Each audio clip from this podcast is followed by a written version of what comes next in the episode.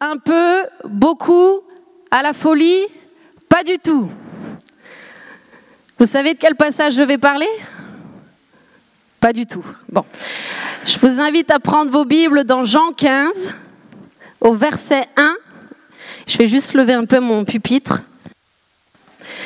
Voilà.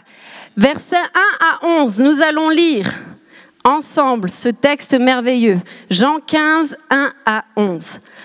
Jésus parle et dit, Je suis le vrai cep et mon Père est le vigneron. Tout sarment qui est en moi et qui ne porte pas de fruit, il le retranche. Et tout sarment qui porte du fruit, il l'émonde afin qu'il porte encore plus de fruits. Déjà, vous êtes purs à cause de la parole que je vous ai annoncée. Demeurez en moi et je demeurerai en vous. Comme le sarment ne peut de lui-même porter du fruit s'il ne demeure attaché au cep, ainsi vous ne le pouvez non plus si vous ne demeurerez en moi. Je suis le cep, vous êtes les sarments. Celui qui demeure en moi et en qui je demeure porte beaucoup de fruits, car sans moi, vous ne pouvez rien faire. Si quelqu'un ne demeure pas en moi, il est jeté dehors comme le sarment, et il sèche. Puis on ramasse les sarments, on les jette au feu et ils brûlent. Si vous demeurez en moi et que mes paroles demeurent en vous, demandez ce que vous voudrez et cela vous sera accordé. Si vous portez beaucoup de fruits, c'est ainsi que mon Père sera glorifié et que vous serez mes disciples. Comme le Père m'a aimé, je vous ai aussi aimé. Demeurez dans mon amour. Si vous gardez mes commandements, vous demeurerez dans mon amour, de même que j'ai gardé les commandements de mon Père et que je demeure dans son amour. Je vous ai dit ces choses afin que ma joie soit en vous et que votre joie soit parfaite. Amen. Il y a tellement de choses à tirer de ce texte, tellement de matière, comme on dirait. Et la première se trouve au verset 1. Il nous est dit, je suis le vrai cep et mon père est le vigneron. Alors qu'est-ce qu'un cep? Un cep, c'est un pied de vigne et ça ressemble à ça. Je ne sais pas si vous voyez bien l'image. C'est un petit tronc en bois tordu qui n'a rien de majestueux. C'est un morceau de bois qui fait entre 1m20 et 1m50. Le cep n'est donc pas très haut. Le cep n'est pas un chêne. Ce n'est pas un arbre qui domine avec son grand feuillage. Ce n'est pas non plus un bois qu'on appellerait un bois noble. Et c'est ce petit tronc biscornu auquel Jésus-Christ, notre Sauveur, va s'identifier. Il n'a ni beauté ni éclat pour attirer les regards. Le cep représente l'humilité. Il est à notre portée. Le cep est accessible à tous. Quelle grâce, n'est-ce pas? Jésus s'est incarné, Jésus s'identifie par un cep par ce bois, ce bout de bois que personne n'a envie de regarder. Et lorsqu'il nous dit je suis le vrai cep, il nous indique en même temps que les faux ceps existent. Si Jésus est le vrai cep, alors les faux ceps existent aussi, n'est-ce pas? Le monde dans lequel nous vivons nous propose beaucoup de choses pour remplacer le vrai cep. Et c'est là qu'il est important de nous rappeler la description du vrai cep et ce que je viens de vous montrer, ce à quoi il ressemble. Ce que nous offre ce monde est plutôt et souvent ce qui brille. Ce qu'on nous fait miroiter est rarement l'humilité ou l'abaissement. Ce monde prône le bien-être personnel et non le don de soi. Ce monde prône le corps parfait et rien de biscornu. Ce monde prône tout ce qui attire les regards et non pas ce qui les détourne. Jésus, lui, n'avait ni beauté ni éclat pour attirer nos regards. Tout ce qui brille ici-bas n'a rien à voir avec le vrai cep qu'est Christ lui-même. Et la question que j'aimerais nous poser aujourd'hui, c'est quel est ton cep? À qui ou à quoi es-tu attaché aujourd'hui? Quel est ton cep? Est-ce Christ? Est-ce mon travail? Est-ce l'argent? Est-ce ce que je gagne? Ou comment faire pour toujours en gagner plus? Quel est ton cep aujourd'hui? Est-ce mes relations, qu'elles soient amoureuses ou non Quel est mon cep Quel est le cep sur lequel aujourd'hui nous avons élu domicile? Pour t'aider à y répondre, tu n'as qu'à regarder là où tu passes ton temps, là où tes pensées, là où ton cœur se dirige, là où tu mets et dépenses toute ton énergie. C'est ça ton cep. Si ça peut t'aider à mettre une image dessus aujourd'hui. Vous et moi sommes les seuls à même de répondre à ces questions et je vous encourage de tout mon cœur à le faire très honnêtement. Soyez francs avec Dieu, ne passez pas par quatre chemins, ne tournez pas autour du pot. Il n'aime pas ça quand on tourne autour du pot, et moi non plus. Soyez direct avec lui. Faites des vrais bilans dans vos vies. Parce que cette question est capitale et elle va définir la suite de notre histoire à chacun. Une chose est sûre, c'est qu'il n'est pas possible d'être sur deux ceps en même temps. Ça, c'est pas possible. Il n'est pas possible de servir deux maîtres à la fois. Soit nous choisissons l'un, soit nous choisissons l'autre, n'est-ce pas? Soit nous choisissons Christ, soit nous sommes et nous avons élu domicile sur une illusion. Il est le seul vrai cep. Tout le reste n'est qu'illusion. Jésus est le véritable, le seul en qui et par qui nous pouvons porter du fruit. Et si nous vivons ici-bas, c'est pour porter de bons fruits, n'est-ce pas? Il n'y a rien de meilleur, les amis. Lorsque Jésus est notre cep, nous recevons de lui alors tout ce dont nous avons besoin. Il est notre pain quotidien. Il est la nourriture qui nous permet de grandir. Comme le sarment dans la nature reçoit sa, nourriture du cep, la sève que donne le, le au sarment est complète. Elle est parfaite. Il ne manque rien pour voir apparaître à un moment donné le fruit, ce raisin qui est bon, qui est juteux, qui a du goût. Celui qui demeure en moi et en qui je demeure porte beaucoup de fruits, car sans moi, vous ne pouvez rien faire. Demeurer signifie rester. Demeurer signifie s'arrêter quelque part. Autrement dit, ce verset, celui qui reste en moi, celui qui s'arrête là, et en qui je reste, porte beaucoup de fruits car sans moi, vous ne pouvez rien faire. Lorsque nous demeurons à un endroit, nous ne bougeons pas. Nous sommes à l'arrêt. Et une des maladies un peu de ce monde, c'est la bougeotte. Dès que ça va pas, on change, on se déplace, on cherche ailleurs, on cherche toujours ailleurs. Mais lorsque Jésus est le cep sur lequel tu as élu domicile, alors tu demeures. Tu ne bouges pas, tu restes là. En qui demeurons-nous véritablement? Demeurer en Christ, ce n'est pas suivre Jésus de loin, ni dans les faits, ni dans le discours.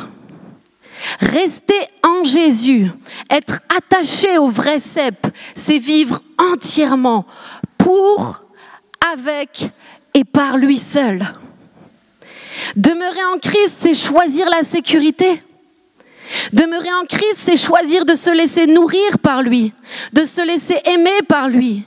Demeurer en Christ, c'est tout simplement choisir de se laisser porter par le cep que lui est. La vie est beaucoup plus légère quand le cep véritable sur lequel tu as élu domicile s'appelle Jésus-Christ. Le poids de mon quotidien est soutenu par le vrai cep. Moi, je suis là. Je reste là. Je ne bouge pas. je demeure. Tout comme la sève se produit naturellement lorsque le sarment est bien attaché au cep, mon Dieu pourvoit à mes besoins naturellement.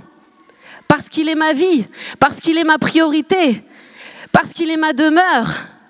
Et aujourd'hui, si tu es là, peut-être, si ta vie est lourde, si tu portes beaucoup de choses, si tu es seul dans ta douleur, Dieu s'adresse à toi directement. Il te dit ces choses afin que sa joie soit en toi et que ta joie soit parfaite. Dieu te dit ces choses afin que sa joie soit en toi et que ta joie à toi soit parfaite. L'unique désir de Dieu, lui qui nous a créés, lui notre Père céleste, est que nous puissions vivre cette joie parfaite, mes amis. C'est possible de la vivre.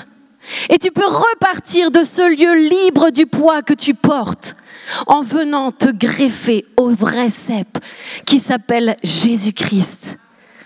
Jésus portera tous tes fardeaux. Lui seul transforme le mal en bien. Lui seul transforme le péché en grâce, les pleurs en joie. Mon ami, c'est la plus belle et la plus rassurante des vies. Et je ne peux que t'encourager à choisir Jésus. Mais tu as aujourd'hui toute la liberté de le faire. Lorsque l'on demeure réellement en Christ, Jésus, notre cep, va alors naturellement se manifester. Tous ses attributs à lui vont devenir nôtres. C'est-à-dire que les attributs de Jésus sont la sève qui va monter en nous. Jésus est bonté. Jésus est juste. Jésus est fidèle, il est saint, il est le libérateur, il est le prince de la paix, il est Jéhovah Nissi, celui qui te réconforte, il est Jéhovah Rapha, celui qui te guérit, il est Jéhovah Jireh, celui qui pourvoit. Il est lent à la colère, il est la vérité, il est la vie, il est le chemin, il est la lumière du monde, il est l'auteur de la joie, il est le pardon. Il est le bon berger. Il est la pierre angulaire sur laquelle tu peux bâtir une maison solide. Jésus est mon frère. Il est mon meilleur ami. Il est Emmanuel, Dieu avec moi, Dieu avec toi. Il est le roi des rois. Voilà la sève qui monte dans le sarment que tu es lorsque tu viens te greffer sur le bon cep. N'est-ce pas la merveilleux? N'est-ce pas la puissant? Quand Jésus est ton cep, tu as absolument tout, tous ses attributs. C'est la nourriture quotidienne pour toi. C'est ce qu'il t'accorde jour après jour, après jour, après jour. Et chaque jour, quand tu viens dans sa présence, il te donne une nouvelle portion. Ne te prive pas de cette sève extraordinaire. Ne cherche pas ce qui pourrait te manquer ou quel problème de ton passé te rende comme ci ou comme ça. La Bible nous dit que tout ce qui est passé est passé. Voici, toutes choses sont devenues nouvelles pour celui ou celle qui demeure en Jésus-Christ. Pour celui ou celle qui reste là, qui ne bouge pas. N'écoute pas les mensonges qui essaieront de venir détourner ton regard. N'écoute pas ces mensonges qui chercheront à te montrer ce qui brille aux yeux des hommes. Attarde-toi sur l'essentiel. Reste là, demeure pleinement en lui. Un nouveau départ est toujours possible. Quel est ton cep? À qui ou à quoi es-tu attaché aujourd'hui? La deuxième chose que j'aimerais voir avec vous, c'est quelle est ta saison? Quel est ton cep premièrement? Lorsque nous avons défini sur quel cep nous avons choisi de construire nos vies, nous pouvons avancer dans ce texte. Verset 2 nous dit, tout sarment qui est en moi et qui ne porte pas de fruit, il le retranche. Et tout sarment qui porte du fruit, il l'émonde afin qu'il porte encore plus de fruits. Amen. Et j'aimerais que vous me suiviez maintenant. Je ne vais pas m'attarder longtemps là-dessus, mais j'aimerais courtement parler de ce passage qui dit tout sarment qui est en moi et qui ne porte pas de fruits, il le retranche. Parce que ce passage m'a travaillé pendant des années. Des années et des années. Et je ne l'ai pas toujours bien compris. Et en préparant ce message, j'ai découvert quelque chose d'intéressant qui, je le crois, fera du bien à plusieurs d'entre nous. Le verbe retrancher employé ici dans la traduction française semble ne pas être le plus approprié.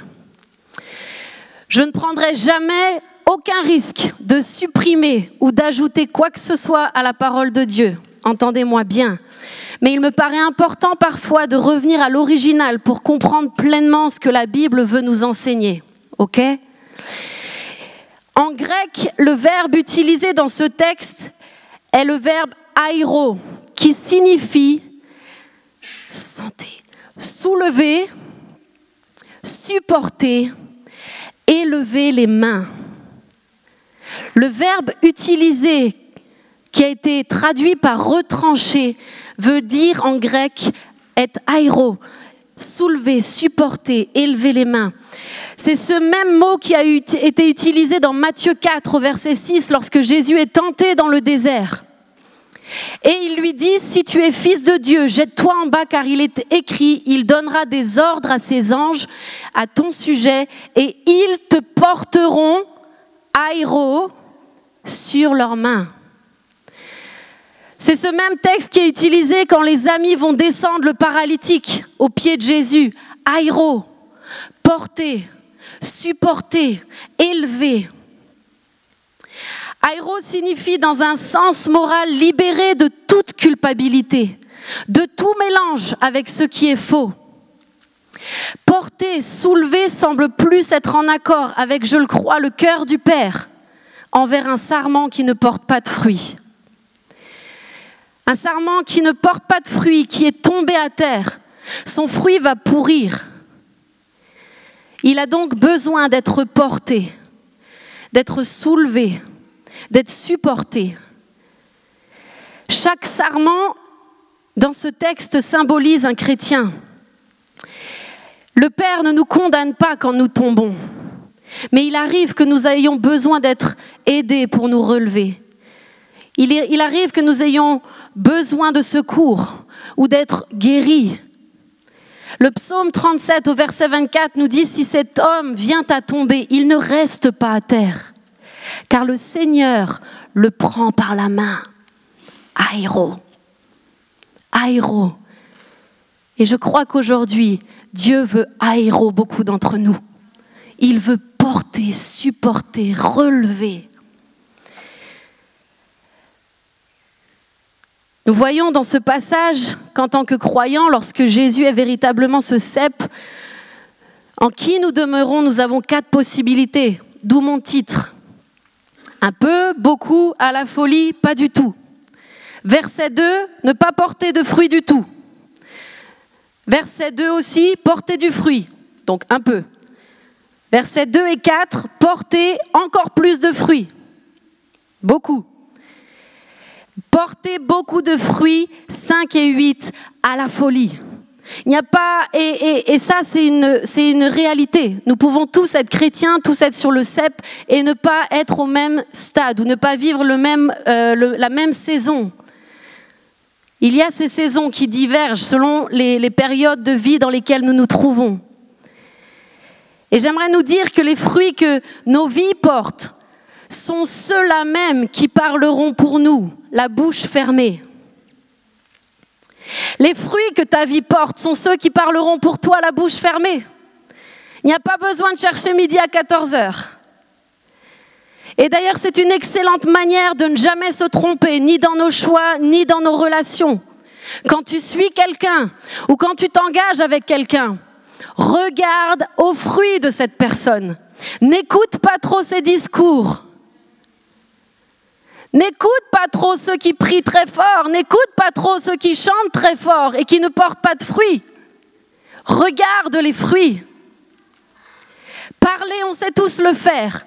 Porter, c'est une autre affaire. Soyez vigilants. Quatre possibilités s'offrent à nous. Et tout comme dans le naturel, les saisons doivent être respectées pour y parvenir. Vous êtes d'accord avec moi que le sarment ne porte pas du fruit en continu dans les vignobles? Vous êtes d'accord avec moi? Ok. On estime généralement qu'il faut compter 100 jours, 100 jours entre l'apparition de la première fleur de vigne et la maturité du fruit. Au printemps, il ressemble à ça. Seuls quelques rameaux poussent sur le sarment. L'été, il ressemble à ça. Le fruit est là, mais pas forcément très gros. Il a besoin encore du soleil pour arriver à maturation. L'automne, saison des vendanges, le fruit est prêt. Il est beau, il est prêt à être récolté. Et l'hiver, le voilà recouvert de givre, gelé par le froid. Le sarment est-il moins beau en hiver qu'il ne l'est l'été ou l'automne quand il porte du fruit? Répondez.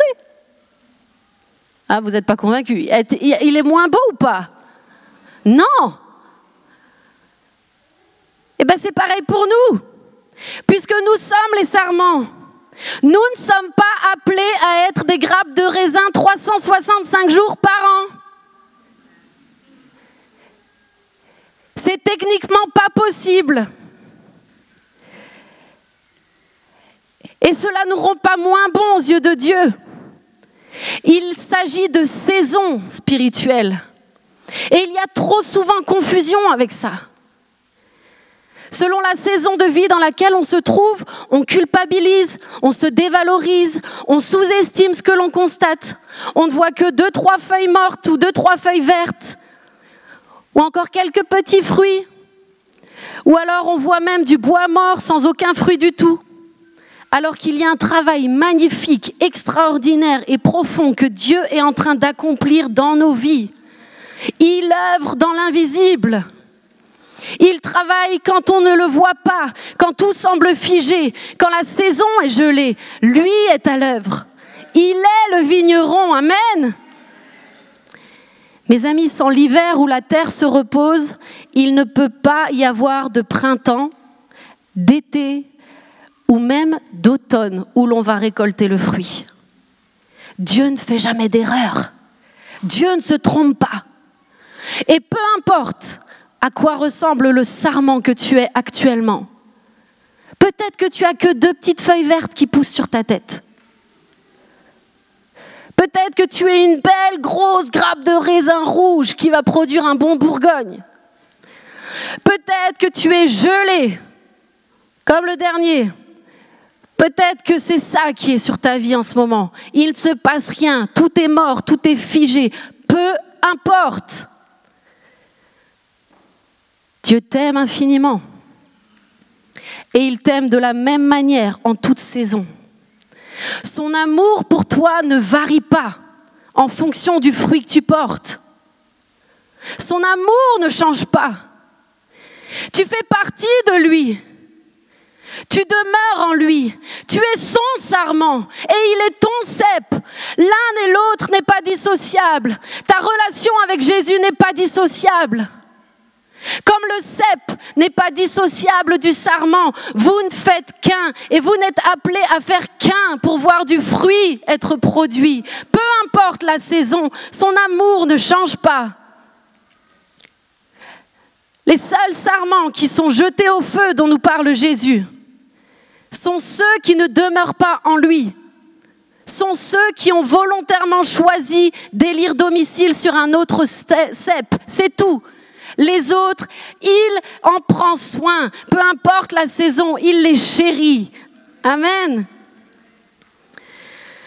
Nous ne verrons jamais une grappe de raisin pousser toute seule par terre. Si, ça vous est déjà arrivé?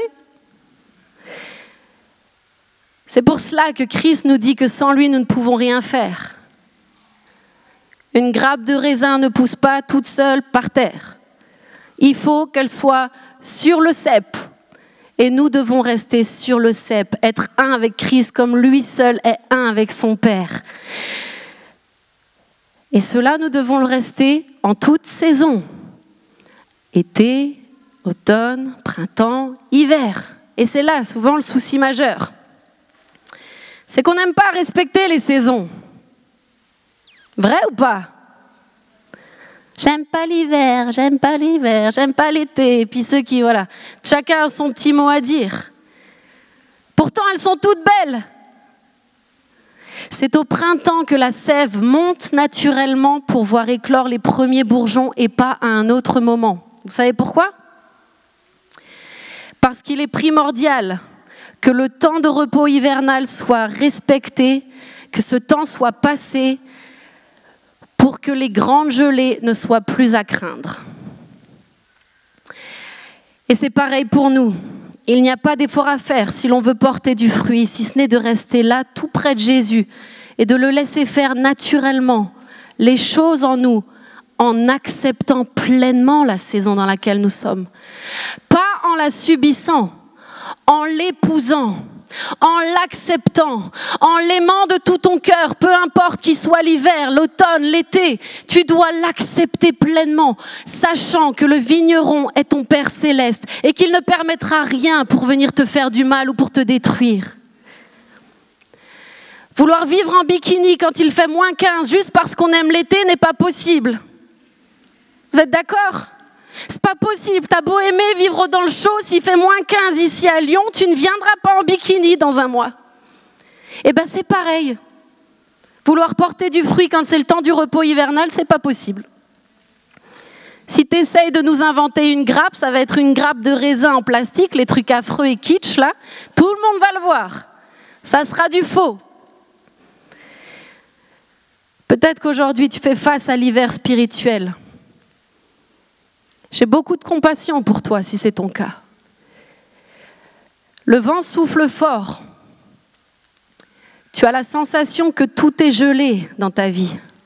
N'aie pas peur. C'est pour préserver les bourgeons à venir. C'est pour protéger la fleur qui arrive. Si la sève monte trop tôt et qu'une seule gelée passe, le bourgeon meurt. Notre Père sait ce qu'il fait avec toi. Il est le vigneron. Il connaît chaque étape à respecter. Oh, oh c'est passionnant. La parole de Dieu est passionnante. Moi, je suis émerveillée quand je vois les parallèles que, que le, le Père nous fait avec sa création. Je suis la seule dans cet état mes amis, l'hiver intérieur, ce que nous traversons de difficile n'est pas un problème. C'est un incontournable lorsque Jésus est le cep de ta vie. C'est un passage obligatoire. Les problèmes se trouvent seulement là où il n'est pas le vrai cep auquel nous sommes attachés. Ou quand les saisons que nous aimons pas, eh ben, on choisit vite un autre cep pour tenter de les éviter. Restons attachés à lui. Il nous connaît mieux que nous-mêmes. Et il veut pas juste notre bien, il veut le meilleur pour nous. Jean 15 au verset 2 nous dit Tout sarment qui porte du fruit, il l'émonde afin qu'il porte encore plus de fruits. Voilà ce que le Père fait dans les saisons hivernales, où rien n'est visible à la portée humaine.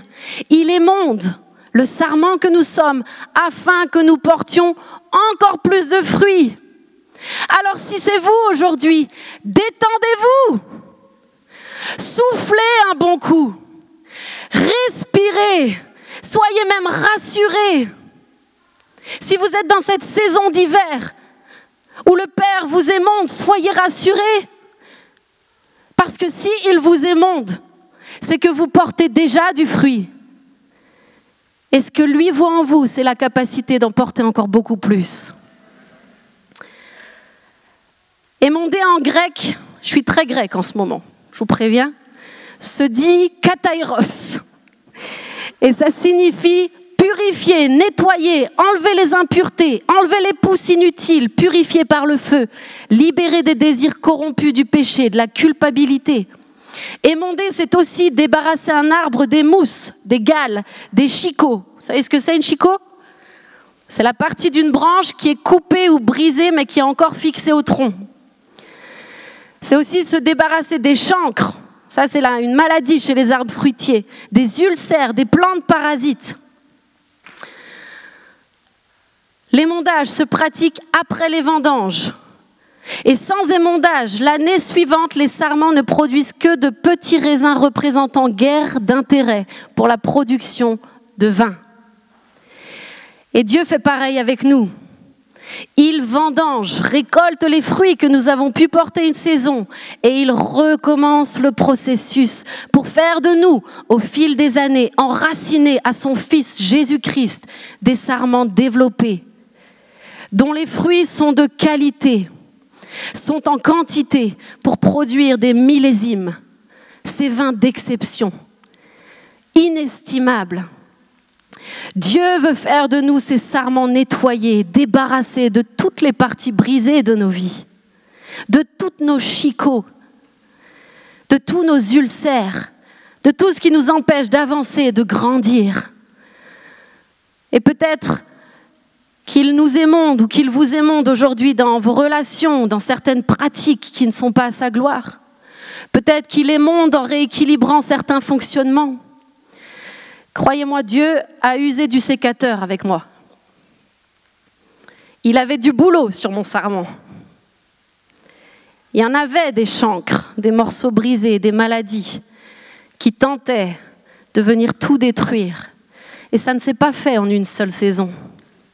Année après année, année après année, le progrès prend place. Est-ce que je suis arrivée à la perfection? Demandez mon mari.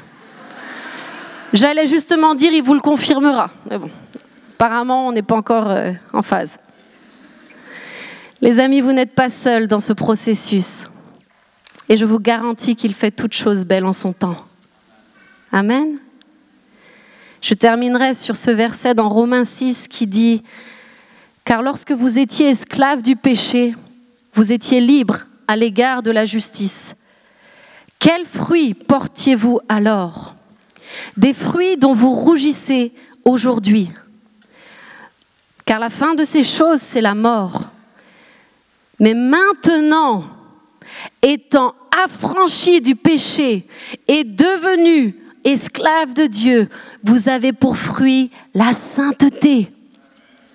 Et pour fin, la vie éternelle. Amen. Maintenant, nous avons pour fruit la sainteté.